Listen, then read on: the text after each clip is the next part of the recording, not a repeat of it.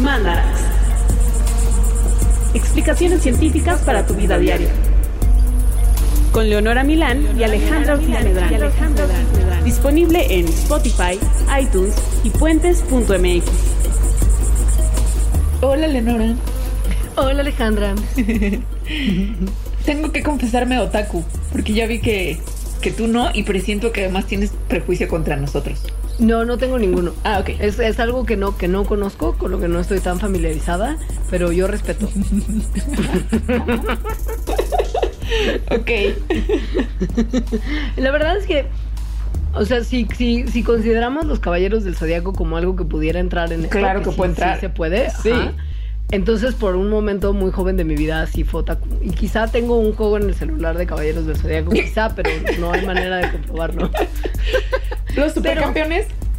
Los supercampeones también un poquito, pero me desesperaba como, güey, en como una patada transcurrían Una 40 vida. minutos. y- Una sí. vida.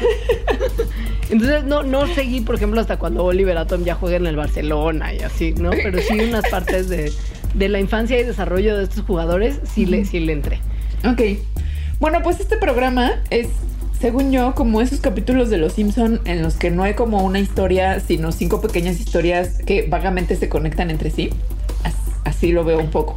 Como, como película de Alejandro González Iñárritu, Ándale, nada más que con LOLs. sin drama. Acá. Y sobre otakus. Sí. Y, y- y so- bueno, o sea, como sobre algunos de los, de los principales programas de televisión representante, representativos de la cultura otaku que se eligieron arbitrariamente. Sí, en realidad no tan arbitrariamente, sino los que sobre todo yo conocía. Es decir, sabemos que hay muchas más series de personas que personas más jóvenes que nosotras han visto y que son mucho más famosos y que ocurren muchas cosas, pero yo la verdad no tenía idea. A mí se me antojó este tema solo porque soy muy fan de Sailor Moon. Me encanta empezar por ahí. Me, enca- me encanta que eso sea que eso sea el punto de partida. Me encanta el absurdo de que seas fan de Sailor Moon. ¿Qué? ¿Pero como por que qué es nunca lo hubiera absurdo? pensado, no sé. No tienes cara de, de ¿cómo se llama? Como Sailor Mooniverse. ¿Cómo se? Sí, sí, soy súper fan desde que salió, pues desde que yo estaba en la primaria, yo creo. Claro. Y entonces decidimos que íbamos a explorar las implicaciones científicas de algunas piezas de manga y de, de Sobre posteriores todo de anime. ajá. Ajá. Que, que, pues, son muy famosos y tienen por alguna razón componentes de la ciencia como tal. Sí, o podrían tener, ¿no? Claro, si Bueno. le buscas como mucho, mucho y le rascas, se aparece. En primer lugar, eh, le pusimos otaku porque otaku es el término en japonés para decirle a las personas que tienen como intereses obsesivos, que según yo pueden ser muchísimas personas japonesas, pero en particular, eh, ahorita como se usa otaku es a las personas que tienen como este interés obsesivo en el anime y en el manga, aunque también se usa para quienes tienen como un interés muy muy grande en las cámaras, en los coches, en los electrónicos y en las idols, que es algo muy extraño y hay un documental en Netflix eh, muy desconcertante al respecto. Pero eso claramente sale del rango de lo que hablaremos el día de hoy. hoy nos estamos enfocando en el anime y en el manga. Me parece muy impresionante en, en mi, mi visita a Tokio, que es la ciudad más fascinante del mundo y que todo el mundo debería conocer. Hay un edificio dedicado como justo a la cultura otaku que tiene siete pisos y cada piso es dedicado a una cosa en particular, como un piso de manga, un piso de videojuegos, un piso de disfraces. Y entonces vas como, y hay uno como de, de, de hentai, que como que a mí me dio como penita y no entré porque dije, ¿qué voy a encontrar ahí? ver mis ojos? Mi closetero pasa como, como, como moral panista. ¿Sabes? Pero es muy impresionante ver cómo de verdad la gente va y gasta muchísimo dinero en memorabilia, objetos. Bueno, y, y son clavadísimos. Entonces, Clavadísimos. bueno, hay otakus, yo supongo que en todo el mundo, aquí en México hay muchos otakus, o sea, y lo decimos no de forma despectiva, sino personas que se autonombran otakus, por ejemplo, en la Friki Plaza, que está ahí por Garibaldi, no a, la cual, a la cual he asistido. Obviamente a buscar cosas de Sailor Moon. Y que hay como mucho cosplay ahí, ¿no? Hay, sí, y hay como muchas mochilitas.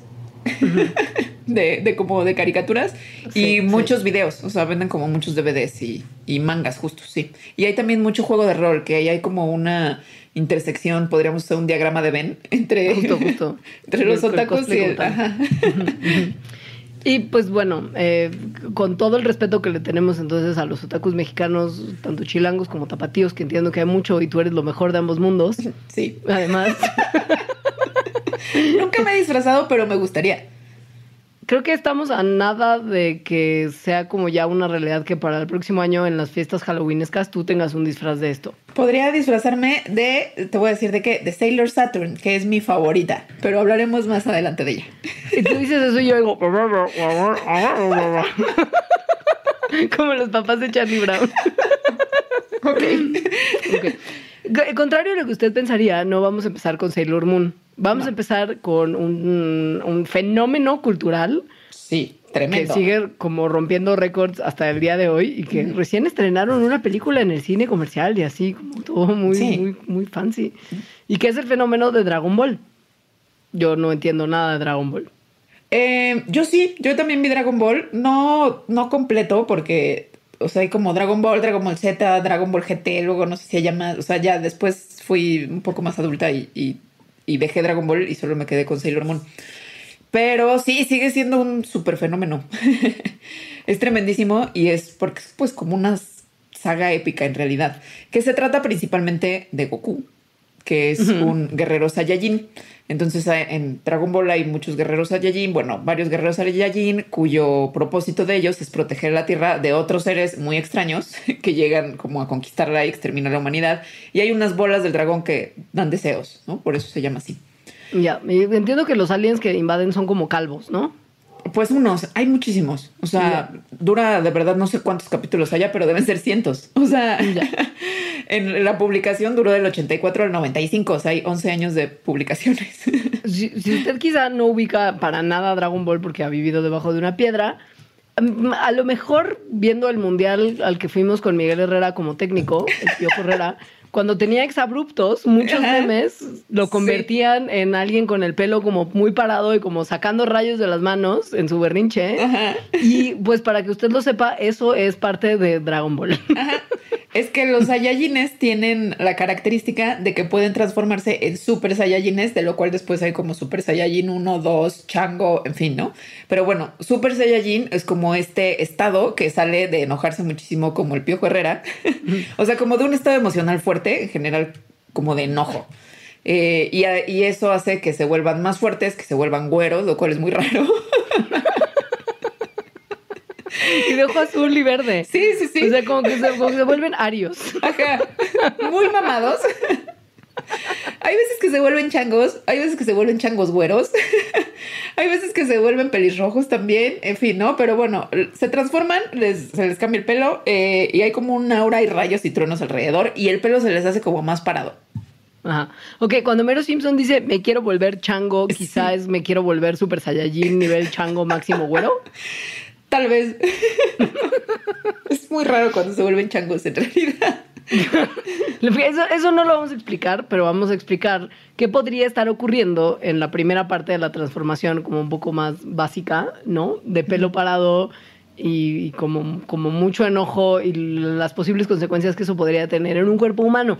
Sí, sobre todo, a ver, tomando, o sea, tomen en cuenta más bien que esto está pues relacionado vagamente porque son animes, ¿no? no creo que quienes los estuvieran haciendo estuvieran pensando en ciencia. Pero bueno, llevando, haga- llevando, llevando, como jalando de ese hilo. pues, ¿qué le pasaría a una persona cuando se enoja muchísimo?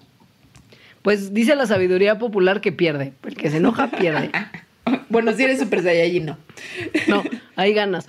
Eh, ahí resulta que mm, hay una parte de nuestra cabecita que está justo atrás de los ojos, en el medio de nuestros oídos, que tienen formita de almendras, unas piececitas del cerebro que se, eso se llaman las amígdalas. Y cuando te enojas mucho, las amígdalas empiezan a controlar tu cabeza. Y lo hacen súper rápido, o sea, bueno, tu cerebro, lo hacen súper rápido, mucho más- reaccionan más rápido que otras partes de tu cerebro que son un poquito más racionales y que no quieren que te enojes muchísimo y esto tenga consecuencias fisiológicas. Pero las amígdalas actúan tan rápido y su acción es tan fuerte que toman el control del cerebro. Las amígdalas son como esta parte muy emocional, muy basal de las reacciones. Entonces, cuando las emociones se apoderan como un super saiyajin de ti y, y no hay como este tiempo de que se procesa la emoción y entonces pasaría a otra parte del cerebro que sería la corteza prefrontal para tomar una decisión, pues ahora sí que más sabia. La- ajá. Las decisiones son tomadas, pues, tal más o menos como si no estuvieras en control de ellas. O sea, como si esa parte de tu cerebro emocional fuera la que está en control. Y hay un montón de, de- reacciones fisiológicas que responden como a este, como esta acción tan rápida de la amígdala, que son las que probablemente uno, si estudia a Miguel Herrera, podrá detectar, porque son muy visibles. O sea, eh, eh, hay una tasa aumentada del ritmo cardíaco, se, se aumenta la tensión arterial, se empieza a producir más testosterona, baja el nivel de cortisol, que es una hormona de estrés, y se estimula el lado izquierdo del cerebro, o sea, más que el derecho. Y pues esto tiene efectos en el resto del cuerpo, se están produciendo hormonas, está aumentando nuestro ritmo cardíaco y esto pues evidentemente tiene efectos en el resto de nuestro cuerpecito. Y eso a mí se me hace muy interesante porque tal cual es que las emociones generan cambios en el sistema nervioso autónomo, del cual la amígdala es parte, y ese sistema nervioso autónomo empieza a controlar esas otras partes que tú estás diciendo, ¿no? Como la respuesta cardiovascular, el sistema endocrino, que es el que tiene que ver con las hormonas, y después eso hace que nos comportemos pues, de una forma en particular. O sea, muy, muy, muy molestos. Ajá.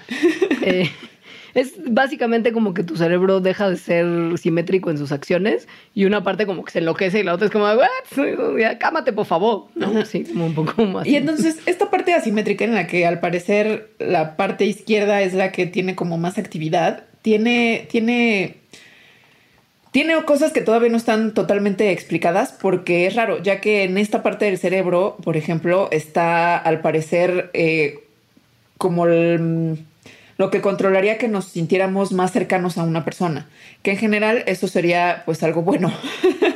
Ah, claro. La explicación que le dan a esto es que con las emociones negativas, en particular con el enojo, lo que quisieras hacer es estar cerca de alguien, pero para hacerle daño. Como un Saiyajin. Sí, justo. O sea, en vez de como huir, que es lo que las hormonas de estrés harían, que te permiten como huir más rápidamente, el enojo cancela la producción de esto que es como sensato y dice, huye del peligro. Y es como, no, al revés, testosterona indica que debo matar. A esto se le llama dirección motivacional. Y aquí la motivación es la muerte de la otra persona. Tal cual como un Saiyajin. Sí, o como Miguel Herrera, que También. funciona extraordinario para este ejemplo. Ahora, ¿qué huele con el pelo? Porque no hay nada de lo que acabamos de contar que, que incluya como un peinadazo para arriba y sobre todo un cambio en el color. Un cambio en el color se podría lograr, creo que únicamente con un teñido. Bueno, o un desteñido más bien, ¿no? con un poquito de oxigenada. Pero a ver, cuando es que tú tal vez no te acuerdes o nunca lo hayas sabido porque nunca viste Dragon Ball. Pero cuando se hacen super saiyajines o están como en ese proceso, salen como un montón de, de rayos. O sea, hay como un aura eléctrica a su alrededor. Me acuerdo por los memes, justo. Ah, sí, sí, sí. eso sí. Lo cual podría explicar por qué se les paran aún más los pelos, porque ya los tienen medio parados. Entonces, bueno. Es electricidad estática como tal. Tal cual. O sea, es una cosa física, ¿no? Sabemos que todas las cosas, los objetos físicos, están hechos de átomos y los átomos tienen protones, electrones y neutrones. Los protones tienen carga positiva, los electrones negativa y los neutrones pues, son neutrales. Eh, esto, que tengan carga positiva, pues justo nos dice mm, la carga, ¿no? La carga eléctrica. Las cargas opuestas se atraen, o sea, negativo con positivo, y las cargas iguales se repelen, o sea, los positivos repelen a los positivos y los negativos a los negativos. Como con un imán. Ajá. Entonces, en general, pues las cargas están de manera balanceadas en los objetos, o sea, igual de negativas o igual de positivas, por lo cual no atraen ni repelen a nada. Pero cuando hay electricidad estática, ocurre que hay un desbalance entre las cargas positivas y negativas de algo.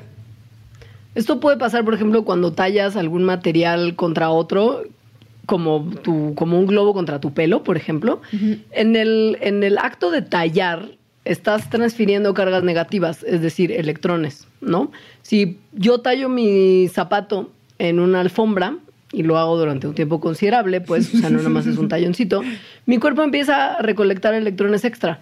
Y estos electrones se quedan pegados a mi cuerpo hasta que encuentran una manera de irse, porque los objetos siempre van a tender hacia tener una carga neutra. No les viene bien estar cargados ni positiva ni negativamente. Y las, Entonces mi cuerpo... Y las cosas son como un circuito, o sea, de que si tienes más negativos, pues se van a ir a otro que tenga menos, como para justo encontrar un balance.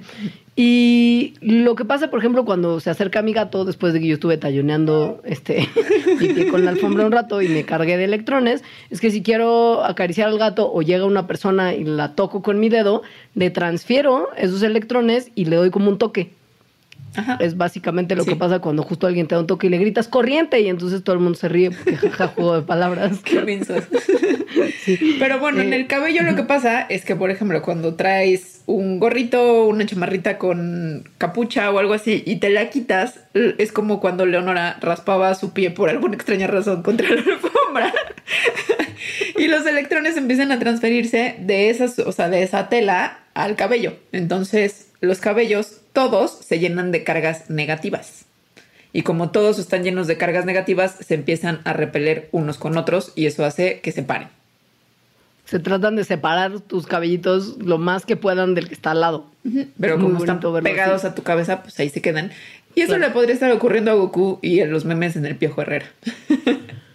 Ahora, entiendo que eh, cuando, o sea, los super saiyajines que tienen como descendencia y se entrecruzan con aliens y pasan unas cosas ahí muy locuchonas, eh, ¿Pasa que, que, los hijos son más fuertes que los papás? O sea, hay como unos mini Saiyajines que son como así súper, súper fuertes, ¿no? Bueno, lo que, lo que pasa es que los Saiyajines se enamoran, tienen sentimientos, no solo de enojo. No solo son máquinas de matar. y se casan, o sea, y tienen hijos con humanas, porque pues que yo me acuerde no hay ninguna Saiyajina del planeta Saiyan, este, ajá, en la historia, solo hay como unos hombres, ¿no? Que son Goku y otros. Entonces tienen hijos. Y los hijos, pues sí son bastante poderosos. O sea, derrotan a personajes, este, ¿no? Malignos, como así el más poderoso del universo. Lo cual es raro porque son niños. No es que sean minis, son tal cual niños, ¿no? Entonces, ¿cómo podría un niño, aunque sea híbrido Saiyajin, pues ser mucho más fuerte que al parecer incluso los mismos Saiyajines? Esto puede tener una explicación evolutiva si, te esfuerzas. Todo es aquí con un esfuerzo. ¿Qué? Todo en este programa es con un esfuerzo. Pero bueno, este en particular se puede como quizá explicar con una cosa, una cosa que se llama el vigor híbrido, que es el aumento o función aumentada de cualquier característica biológica en un hijo, en un descendiente que sea híbrido. O sea, de dos especies diferentes. Exacto. Entonces, si pensáramos que los Saiyajines no son humanos, o sea, que son otra cosa, son Saiyajines y sus parejas, pues sí son humanas, los hijos serían híbridos y están mostrando justo este vigor híbrido. Entonces, el vigor híbrido en general ocurre en plantas, en realidad. Cero, un detalle mínimo, no importa. También se le llama heterosis y lo que se ve en muchas plantas es que su biomasa, o sea, tal cual de lo que no, la masita de la que estén hechos, eh, la altura de las plantas y la fertilidad se aumenta muchas veces eh, en estos híbridos, que además suelen, bueno, más bien, para que sea considerado vigor híbrido, tienen que ser fértiles. Es decir, sus rasgos se mejoran como resultado de que se mezclan las contribuciones genéticas de ambos padres. Ahora, ha sido un misterio el por qué, de verdad, ¿no? Un misterio en la genética durante un siglo al menos. Porque O sea, si bien sí se ve ese fenómeno de que hay un vigor, no se sabe exactamente la razón. Entonces, hay quienes dicen que mm, lo que sucede es que cuando se combinan diferentes genes de diferentes especies en un organismo, resulta eh, que los genes que son idénticos, o sea, cuando se combinarían en padres de la misma especie, como que es más fácil que salgan genes chafas, por así decirlo. En cambio, cuando se combinan genes de diferentes especies, pues salen nada más características superiores. O sea, como que esos genes chafas no se estarían expresando, ¿no? Solo se estarían expresando los que son, pues, más vigorosos. Ajá. Es por eso la explicación, las explicaciones son raras, ¿no? Y por eso no, no hay ninguna que sea satisfactoria del todo. Pero pues como estamos hablando de Dragon Ball, no pasa nada. Ahora, también hay una, hay una cuestión en la que como que cuando un Saiyajin se hace Super Saiyajin por primera vez le cuesta un montón de trabajo, pero las Sí. criaturas, los hijos, es como de Super Saiyajin instantáneo, como sin Más o esfuerzo. menos, sí. O sea, por ejemplo, a Goku le, le le tardó todo Dragon Ball y hasta Dragon Ball Z. Se logró Carajo, hacer Super Saiyajin. Este, sí, y ya era un adulto y fue, ¿no? Como que se súper enoja y tal. Sin embargo, bueno, y a su hijo, Gohan, que nace, esto es importante, Gohan nace antes de que Goku se transforme por primera vez en Super Saiyajin. Pero el segundo hijo de Goku, que se llama Goten, nace después de que Goku ya ha logrado la transformación a Super Saiyajin y a Goten no le cuesta nada de trabajo. O sea, es como súper fácil que entre a Super Saiyajin y ya ni siquiera tiene que pasar así como por una super emoción fuerte. ¿Esto puede, ¿Esto puede explicarse de alguna manera biológica? Sí, Leonora. Aquí lo que estamos viendo es el fenómeno que se estaría viendo es que lo que Goku no está heredando lo mismo a Gohan que a Goten, ¿no? De alguna forma le está heredando a Goten una facilidad eh, que no le heredó a Gohan para, para transformarse y además sin que Goten hubiera tenido que tener la misma experiencia. Ajá. Y eso puede explicarse a través de la expresión genética y su herencia, que se le llama eh, herencia epigenética.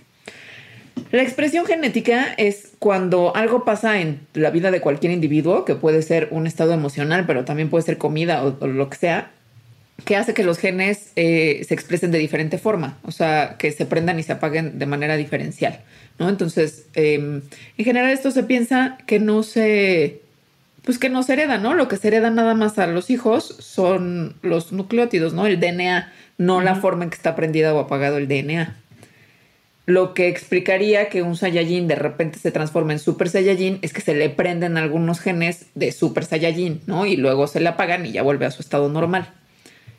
Ahora, hay unos experimentos bien padres que lo que están, bueno, bien padres y bien recientes, que lo que están apuntando es que hay cosas, no todas, pero que sí hay cosas que se, de la experiencia y del prendido y de apagado de genes, o sea, de la epigenética, que podrían heredarse de padres a hijos. O sea, cosas que vamos, que, que van pasando a lo largo de nuestras vidas que no están necesariamente como preprogramadas, se pueden transmitir, Pues sí, como por ejemplo el miedo a algo. como a un olor. Ajá. Entonces hay un experimento con unos ratoncitos que ya sabemos que siempre los torturan. En el que lo que hacen es que pusieron a varios ratones eh, machos y, y los ponían como en un cuartito con un olorcito que era como un olorcito entre cereza y almendra, o sea, algo rico. pero, Sí. ajá, pero Es mismo- una sustancia química que huele como así que se llama acetofenona. O sea, pero agradable. Era no algo como- que, que digas, oh, terror, así, Ajá, peligro. Como lo que huelen ciertos taxis, ¿no? Según yo es. Vaini- como vainillín. Como vainillín con cereza de Sí. Bubble Gummers. Así me lo imagino. Y entonces los metían en este cuarto de Bubble Gummers y taxi. Pero al mismo tiempo que estaban como, oh, ¿qué es esto? Eh, les daban un choquecito eléctrico. Chiquito, cosita de nada. Chiquito, pero lo suficiente como para que continuado esto, o sea, olor con shock, les empezara a dar tal miedo y se empezaran a condicionar de manera que en algún momento, al ya no tener el shock, pero solo oler eso, eh, mostraban miedo, ¿no? O sea, y producían hormonas de estrés. Oh, sorpresa, esto se heredó a sus cachorritos. O sea, esta reacción de, de, de, mostrar miedo al olor de acetofenona, los cachorritos que nacieron de la cruza de estos ratones, aun cuando nunca habían tenido contacto con esta sustancia química, aument- eh, mostraban una sensibilidad aumentada cuando se les daba a oler. O sea, temblaban un poquito más comparados con otros ratoncitos que no eran hijos de los papás torturados. Y los nietos de esos ratoncitos que mostraban esa sensibilidad también eran más sensibles a la acetofenona que ratones control que no habían sido como hijos ni nietos de torturados. Está muy impresionante, la verdad. Muy. Luego entonces vieron que los cerebros de los ratoncitos hijos y nietos habían cambiado también en su estructura. O sea, tenían más neuronas que producen una proteína que detecta el olor. comparado con los ratoncitos que no habían sido torturados o que, no, o que eran descendientes de los no torturados.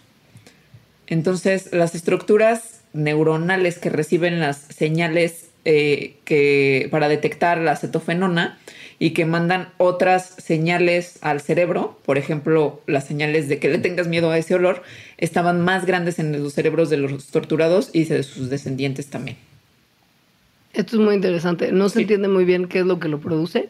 Ya seguramente habrá más experimentos que lo, que lo este, corroboren, porque ha habido opiniones encontradas en la comunidad científica por las explicaciones que se dieron para esto. Entonces no hay como todavía un consenso, pero está bien increíble. Está bien increíble y hay, y hay además evidencia, no así experimental, pero sino de patrones en humanos. O sea, por ejemplo, em, descendientes de personas que vivieron hambrunas muy grandes muestran eh, más propensión, o sea, como estadísticamente muestran más propensión a diabetes, por ejemplo, o a obesidad. Es decir, tienen como ciertos marcadores epigenéticos que hacen que sean, que sea más probable que, les, que tengan estas condiciones. Y hay un montón de ese tipo de evidencia. La cosa es que no, o sea, como que el escepticismo en la comunidad científica respecto a la herencia epigenética, aparte de que hasta ahora no hay ninguna explicación de cómo podría heredarse, ¿no? O sea, no se sabe, por ejemplo, en estos ratoncitos, cómo es que el espermatozoide, que es donde lo único que heredan, ¿no? Los papás a, la progenie, cómo el espermatozoide podría tener cambios nada más por lo de ese olor y, y, el miedo que fueran heredados a los hijos, porque en realidad los gametos, o sea, espermatozoides y óvulos, pues están como súper cuidados para no pasarles un montón de cosas, ¿no? Si no sería un desastre. Ahora, yo estoy segura que solamente cuestión de tiempo el que tengamos estas explicaciones. O sea, ya habiendo visto todo esto, es muy probable que se realicen cada vez más experimentos. Uy, ojalá. Y eventualmente se arroje un poquito de luz sobre por qué ocurre este fenómeno. O sea, en cualquier momento ya nos enteraremos. Yo lo espero, con todo mi corazón. Me emociona más que Sailor Moon. sí, justo de Sailor Moon hablaremos después del corte. Sí.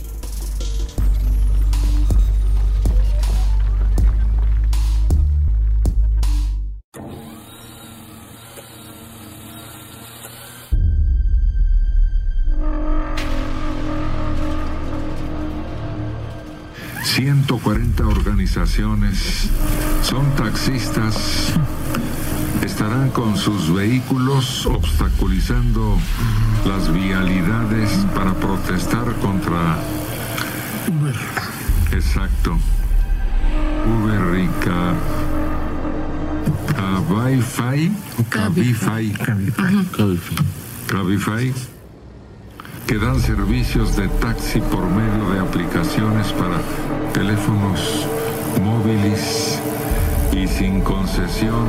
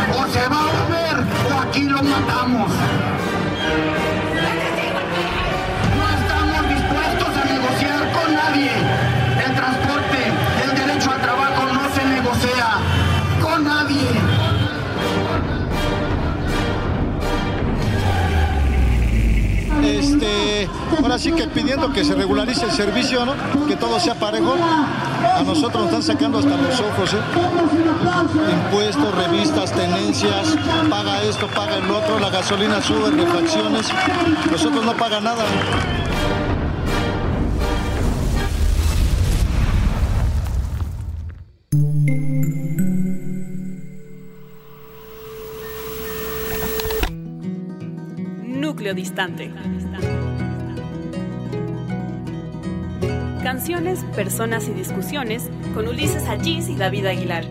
Disponible en Spotify, iTunes y puentes.mx.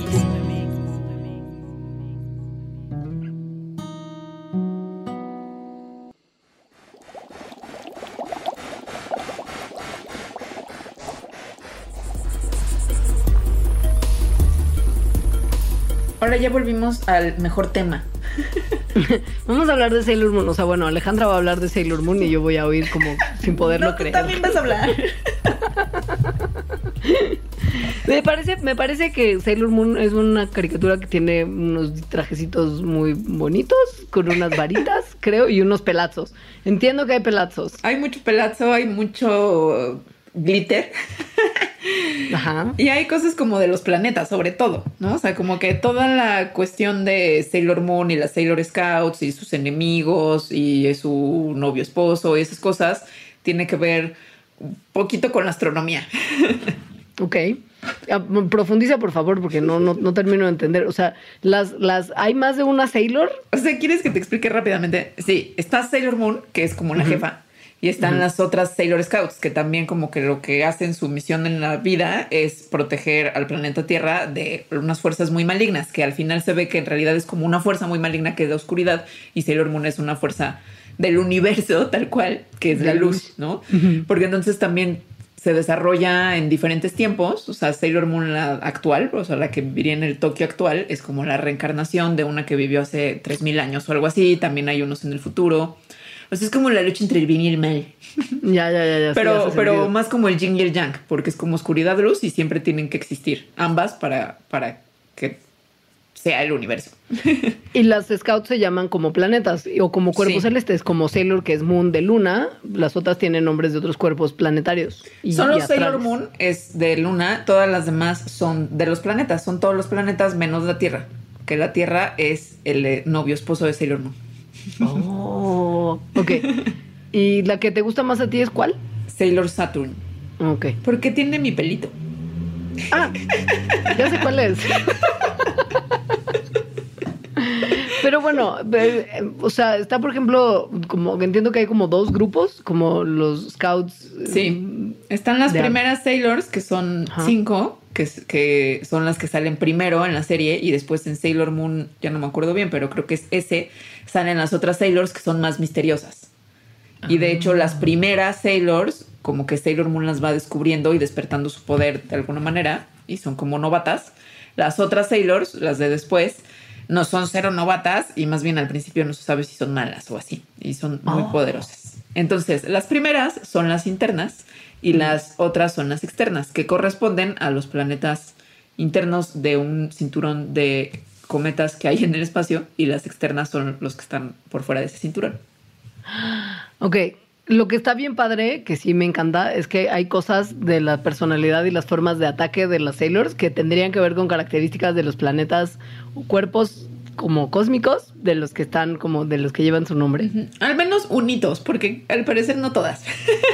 O sea, bueno, pero que se hayan tomado la molestia de hacerlo Sí, está padre. sí. Por ejemplo, Venus. Sí, Sailor Venus, Sailor Venus. porque se les dice sus nombres en inglés por alguna razón. Ay, perdón. Sí. Tienen, todas tienen diferentes ataques, pero bueno, Sailor Venus tiene uno que se llama como la nube de azufre de Sailor Venus, que pues incapacita a la gente, ¿no? Y esto podría venir de la atmósfera de Venus, que está hecha de azufre, o tal vez de algún pedito de Sailor Venus, pero creemos que no es así. Porque Que es súper tóxico. Entonces, bueno, supongamos que sí lo hicieron por la atmósfera del planeta Venus, ¿no? Eh, en ese caso, su ataque sería mucho más peligroso de lo que se ve en, en, al menos en el manga, ¿no? Que es donde sale esto. ¿Por qué? Porque está a una temperatura súper alta, 467 grados, lo cual haría que a cualquier persona se quemara inmediatamente. El gas está compuesto de 95% de dióxido de carbono y 3% de nitrógeno y tiene una cantidad significativa de lluvia ácida llena de ácido sulfúrico.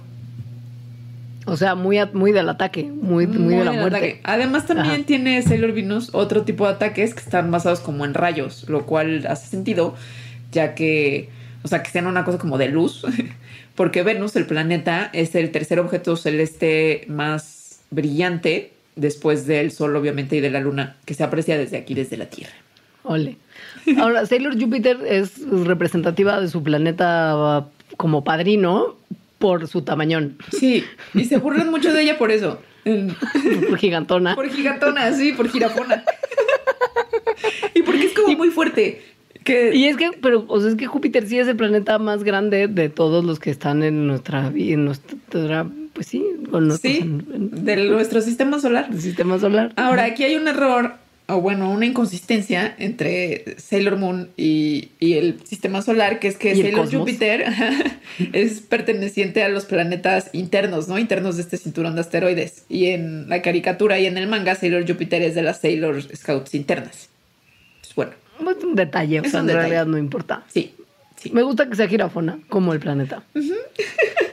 Sailor Saturn, que es la alita, la alita eh, del, del Sailor Moon, eh, eh, nada, no tiene características demasiado no. interesantes, pero se parece a ella. Eh, Pluto, Pero Sailor Sí. Pluto, que es de Plutón, pues en realidad de lo que podríamos hablar mucho es de Plutón tal cual. O sea, Sailor Moon se hizo en un momento en el que obviamente Plutón era un planeta. si Sailor Moon se actualizara a- ahorita y quisieran ser como científicamente correctos, pues no habría una Sailor Pluto, porque Plutón tristemente ya no es un planeta. O la relegarían, Ahora- sería como la chichincle. claro, hay, hay, quien, hay quien quiere como, como, como que regrese, pero esto también es una discusión muy larga. Les podemos platicar un poco de por qué Pluto ya no es un planeta. Sí, a mí me bajoné un poco. Pero, Pero bueno, mira, Plutón es un planeta, bueno, es un objeto celeste muy chiquito. Sí, o sea, muy chiquitish. Bueno, sí, o sea, Plutón mide de- a lo largo 2.380 kilómetros, que eso es como la mitad de Estados Unidos. o sea, de lo ancho de Estados Unidos. Son dos terceras partes el ancho de la luna, que la luna también es pequeñita. Ajá, o sea, sí es muy chiquito. Entonces, se descubrió en 1930 y, y lo pusieron a partir de esa fecha como el noveno planeta del sistema solar. Pero luego, pues los astrónomos al dedicarse a ver el cielo se empezaron a dar cuenta y a preguntar, pues por qué habían considerado a Plutón como un planeta, si en realidad hay otros objetos incluso más grandes como en las mismas, eh, en, el mismo, por los mismos lugares, o sea, dentro del sistema solar, que no son considerados planetas. Esto ahí al parecer, pues, si usted no lo sabe, porque a lo mejor si no lo topa, hay alrededor de Neptuno, hay como un grupo de, de cuerpos eh, muy, muy fríos, que son más o menos pequeños en comparación con el tamaño del resto de los cuerpos del sistema solar, que se bautizó como el cinturón de Kuiper. Y ahí están alrededor de Neptuno, que pues ya es en la cercanía de donde se encuentra nuestro querido explaneta con su corazoncito, Plutón. Esto es nada más importante tenerlo en mente porque hay en ese cinturón otros objetos que es como de qué hubo, estos igual son como más grandes y podrían tener más características planetarias que el mismo Plutón. Entonces, en un primer plan, que eh, sobre todo son 10, digo, perdón, 3 de estos, pues como lunas o masas gra- que gravitan por ahí por Neptuno, que se llaman Quaoar, Sedna y Eris. Entonces, en un primer plan, que estaban como discutiendo eso, dijeron, ok, pues más bien hay que tener, en vez de 9 planetas, 12, o sea, incluir esos 3. Pero entonces dijeron, ok, tal vez sea más fácil, pues quitar a Plutón. Porque si no, o sea, va a ser cada vez más fácil empezar a aumentar cosas que parecen planetas y en unos años el sistema solar va a ser como de 100 objetos y va a ser como imposible que los niños se lo aprendan.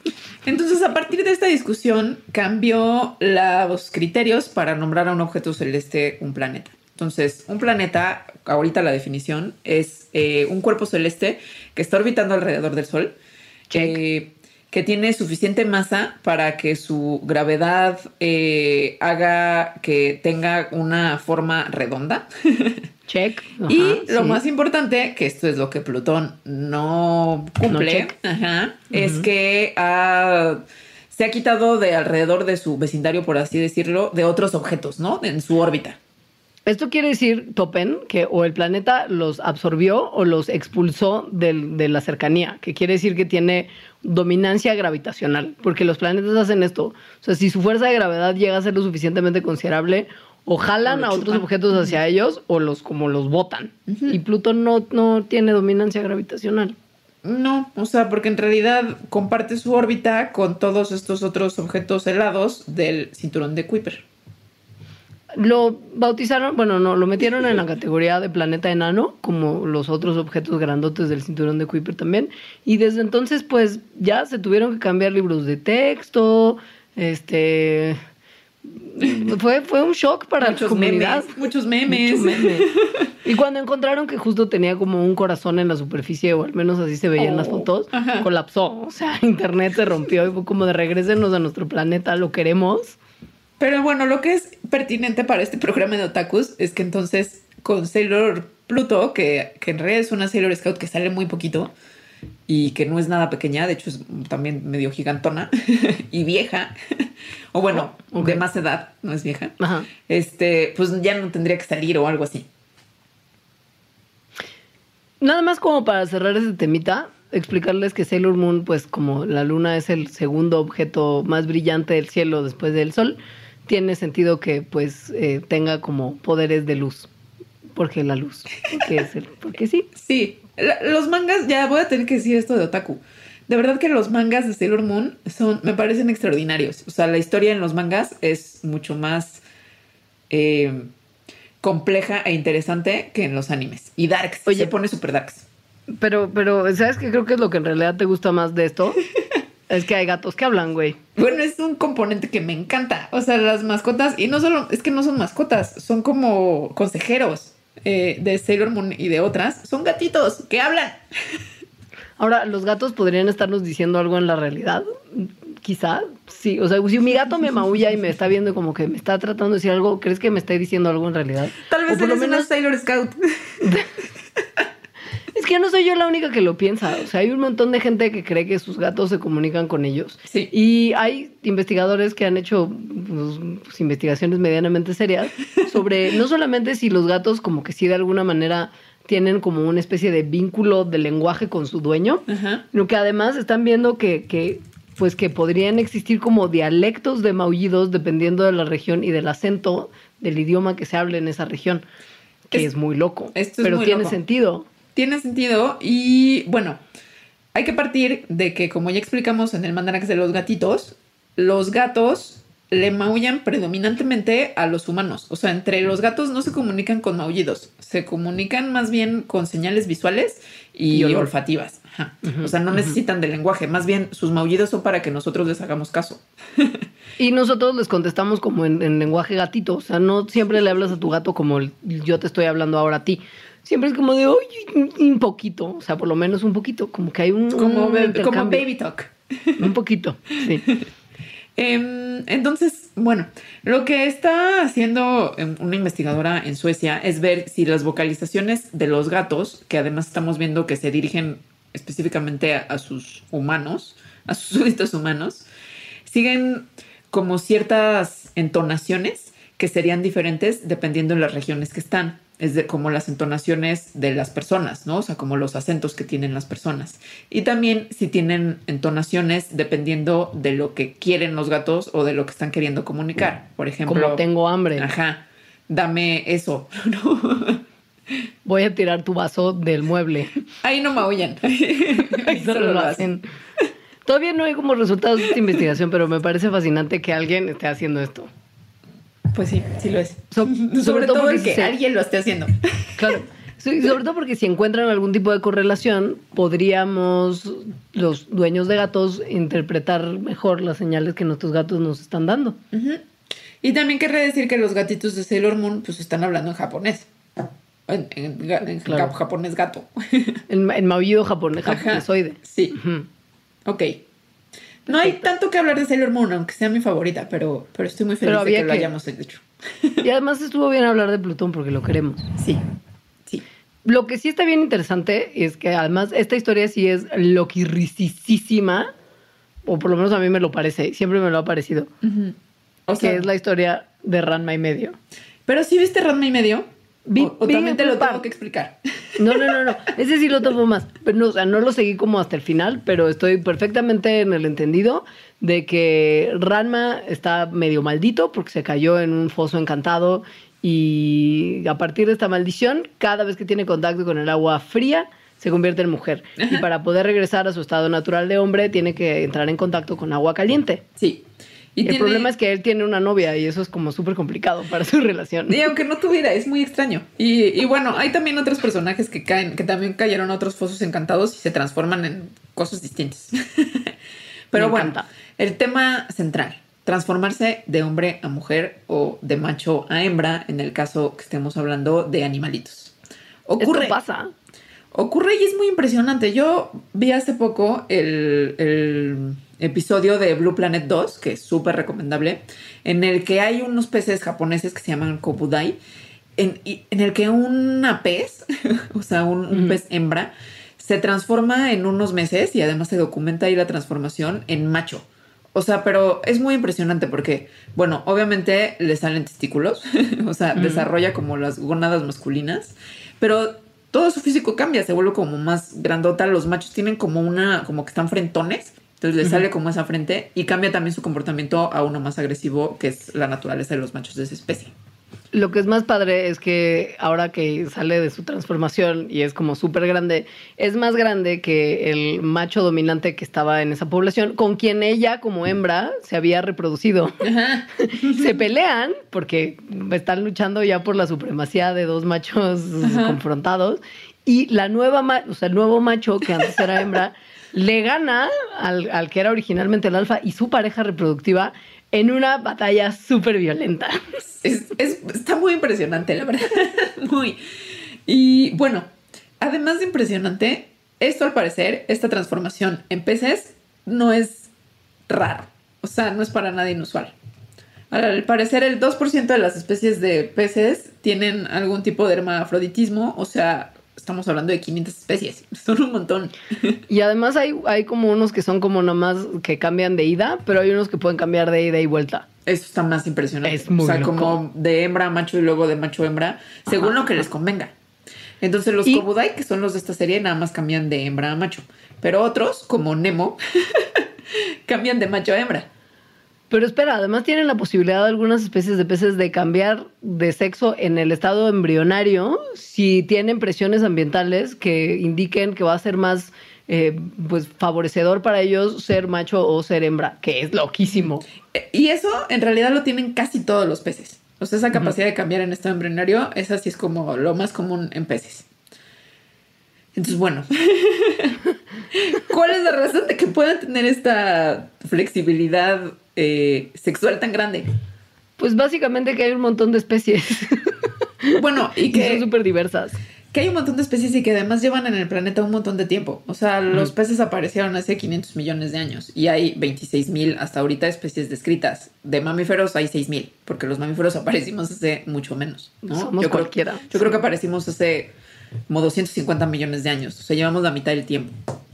Y evidentemente, con tanto tiempo y tanta diversidad, están mucho mayormente adaptados a una mayor cantidad de nichos ecológicos. Y, y, pues bueno, cuando tienes tantas variedades, ¿no? O sea, tantos números, tantas especies distintas, tanta diversidad, también tienes estrategias diversas, incluyendo estrategias reproductivas diversas. O sea, tienes como más cartas que jugar, ¿no? Que Exacto. podrían evolucionar eventualmente en diferentes estrategias y eso es lo que les ha pasado. Entonces, obviamente, cambiar de sexo es sumamente adaptativo. Porque imagínate que como a la pez esa de Blue Planet 2, de la, la Kobudai, lo que ocurrió es que de repente ya no había como un macho chido o que a ella le pareciera así. Y había un montón de hembras. Entonces era mejor reproductivamente hablando ser un macho porque se iba a poder reproducir más.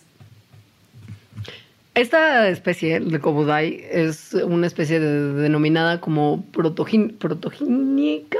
Proto- Sí, protogínica. Ajá. Sí, porque es primero hembra, ¿no? Primero hembra, ginios de Ajá. hembra, proto de primero, pero hay unos que son protoándricos, protándricos, Proto, Que- protro- pro- eh, ya, perdón.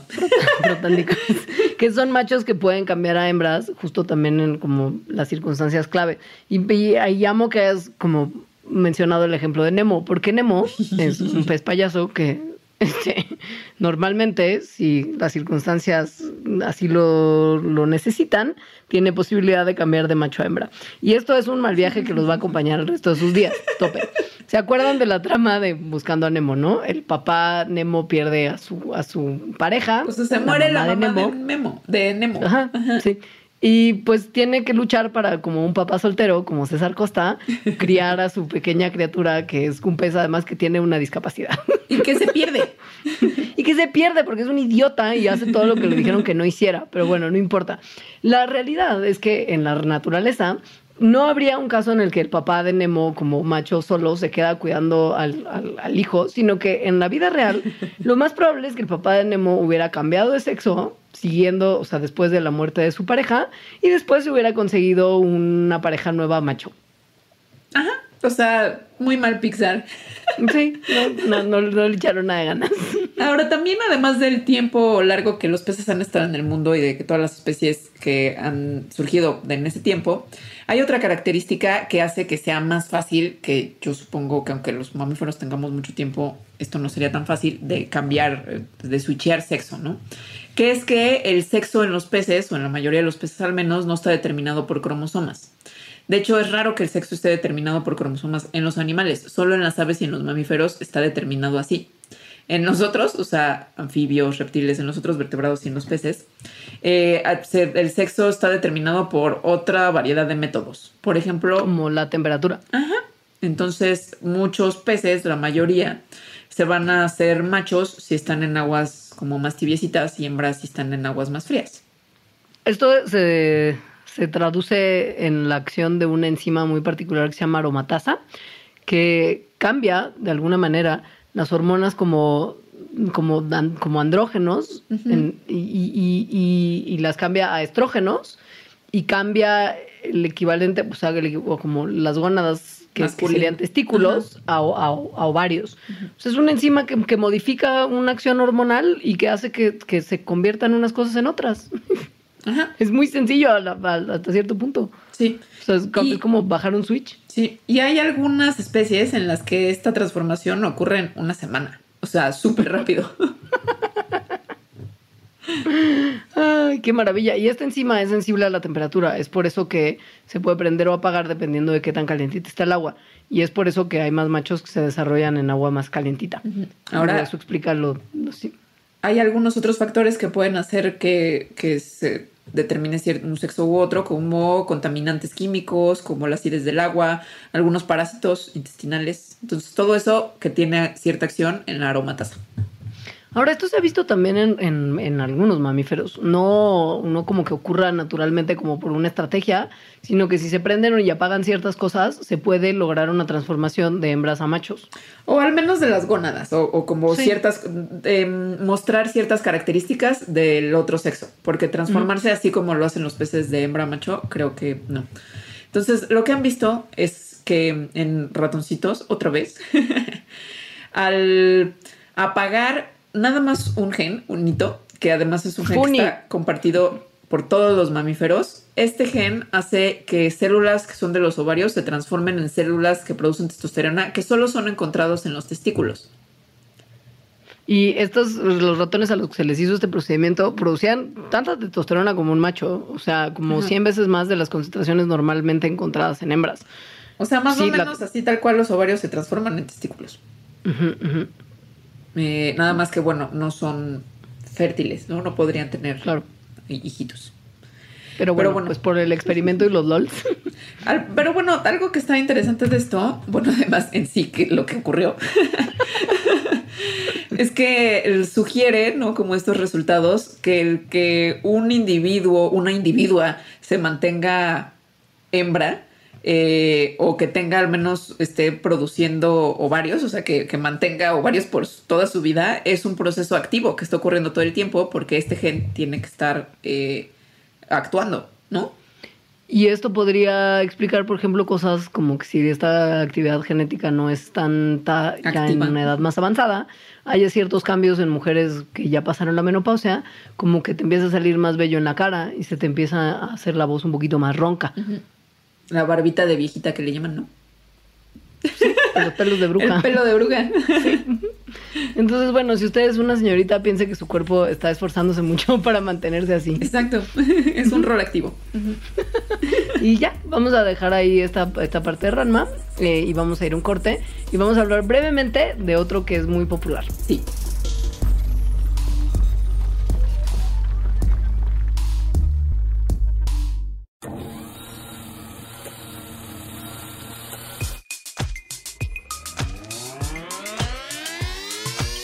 El Cuarto Amparo.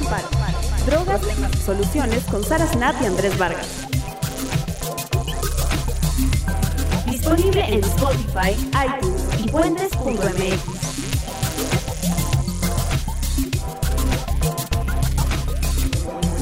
Fuentes.mx.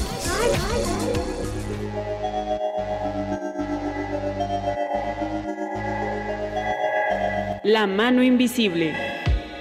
Un podcast sacado de la manga. Con Mario Conde. Disponible en Spotify, iTunes y puentes.mx.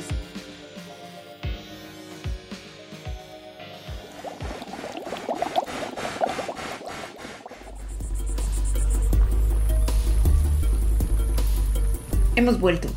Y hemos vuelto nada más para tocar un tema que no podíamos dejar de tocar, que es, pues, mm, no sé si el más popular de todos, pero me atrevería a decir que sí. Es un Sobre todo- súper popular. Pero yo nunca lo cantidad de dinero, la cantidad de dinero que genera.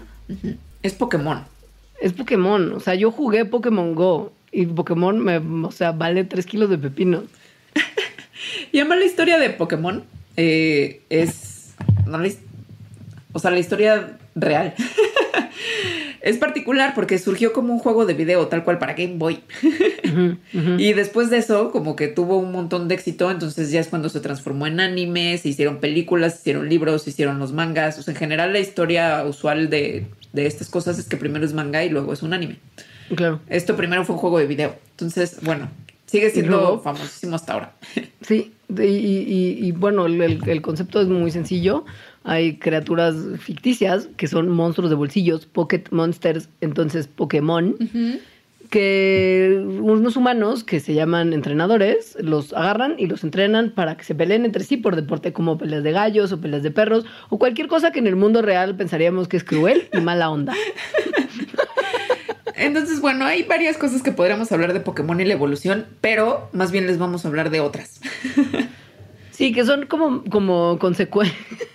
O sea, hay un par de consecuencias del amor de la gente por el Pokémon que han llegado hasta la ciencia. Y una cosa muy particular que sí es de un Pokémon que está muy loco lo que se retrata en él, que sí vale la pena mencionar como del, del, del juego en sí y no de científicos locos. A mí, mi de detalle favorito de científicos eh, otakus es que hay una proteína que se llama Pikachurina. Me, me encanta porque Pikachu, Pikachu es el, el Pokémon Sí, principal. claro, que- el amarillo. Que además los Pokémon solamente dicen su nombre, son como Groot de, de Órdenes de la Galaxia, pero Sí. como más elementales. Sí. Solamente es como Pikachu y Pikachu. Y cuando se enoja es como Pikachu.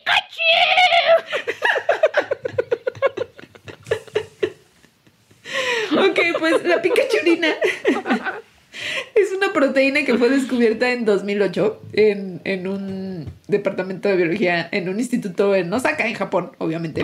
Porque obviamente. Es una proteína que se encuentra en la retina, que tiene un nombre formal. Lamentablemente el formal no es Pikachurina. Un nombre No. formal horrible y larguísimo.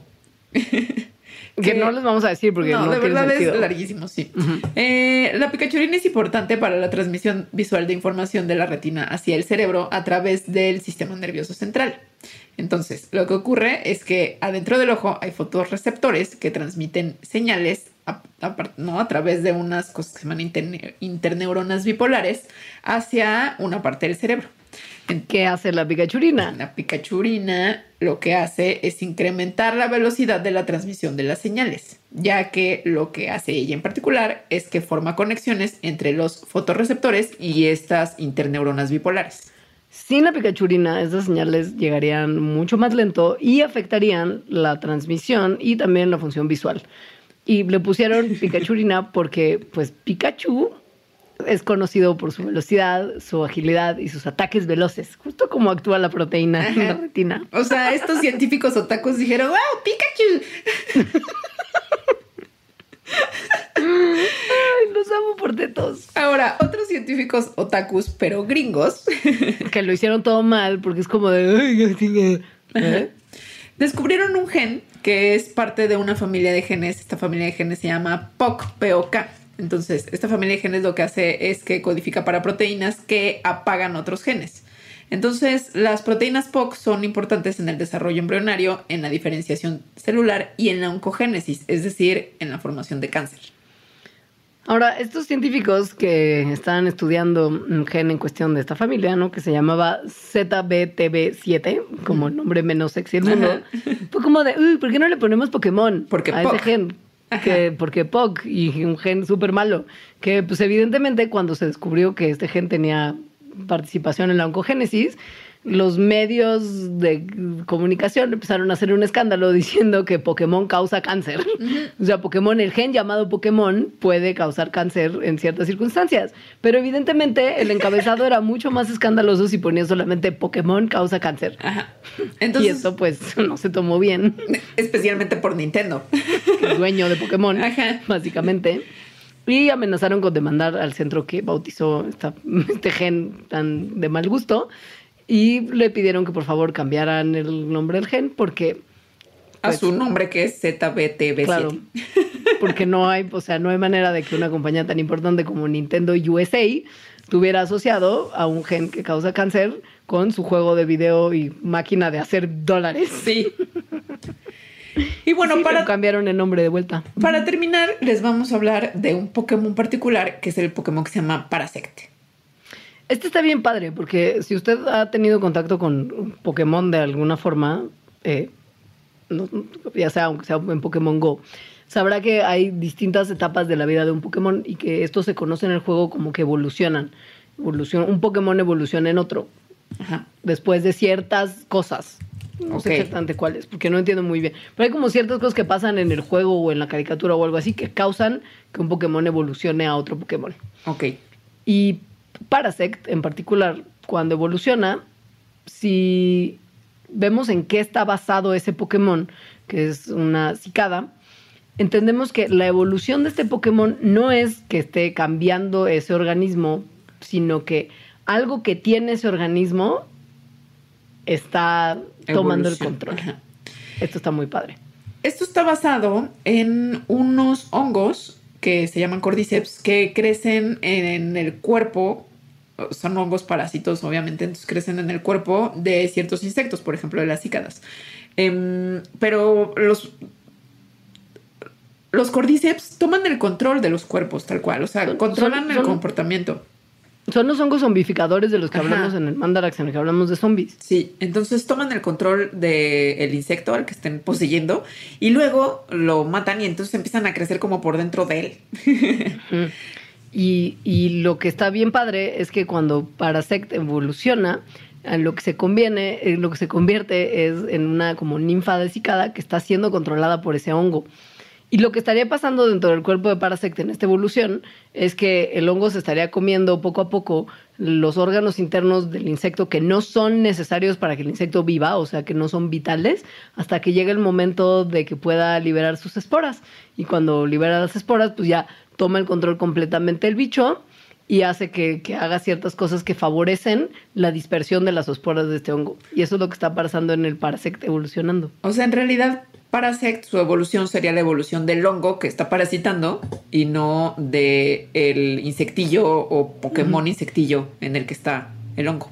Él solo está evolucionando hacia una muerte segura y el Exacto. triunfo del hongo. Pues muy bien, Pokémon. Sí, pues ya acabamos. Muchas gracias por escucharnos en este Mandarax Otaku. Mi palabra clave es claramente Pikachu, pero tienen que escribirla y pensarla en su mente como un Pikachu enojado. Pues esa es tarea para ustedes, no, no me lo tienen que explicar en sus tweets o en sus posts en Facebook ni nada. Solamente si se van a comunicar con nosotros y usan nuestras palabras clave diciéndole a Pikachu, quiero que le escriban diciendo en su mente Pikachu. Mi palabra clave va a ser súper otaku, obviamente, que es el Obvio. nombre de Sailor Saturn en su identidad humana, que es Hotaru Tomoe. Solo quien sea un otaku verdadero podrá poner mi palabra clave. ¿Más lento otra vez? ¿Cómo? ¿Qué? No, no lo voy a volver a decir. Ah, qué es una prueba. Es una prueba de otaku. Wow, me encanta. Eh, bueno, las redes sociales para que nos, nos pongan nuestras palabras clave y mensajes, ya sea de amor o, o igual de odio, ¿no? pero pues como de amorcito igual y de comentarios y de sugerencias de temas son tres. Está el Facebook, que es facebook.com diagonal mandarax lo explica todo. Está Twitter, que es arroba mandarax. Y está el Instagram, que es arroba las mandarax. Y las nuestras personales, que mi Twitter es arroba alita-emo. Y yo estoy como arroba leos. Pues muchas gracias. Los queremos. Adiós. Les mandamos besos. Adiós.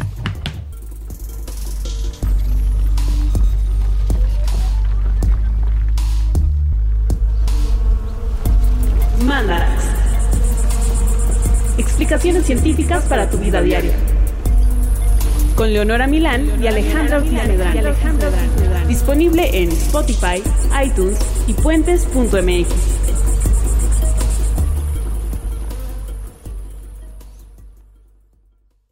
Top Expansión Tecnología. Gadgets. Lanzamientos, reportajes y el negocio de las tecnológicas. En 10 años, el metaverso aportará 5% al PIB de Latinoamérica. Internet ha representado muchos cambios para el mundo y la religión no se ha escapado de ello. Los mexicanos cada vez tenemos casas más tecnológicas. Todo en menos de 5 minutos. Top Expansión Tecnología. Xbox tiene una nueva multa. Adam Mosseri, director de Instagram. Top Expansión Tecnología. De lunes a viernes, a partir de las 6 de la mañana.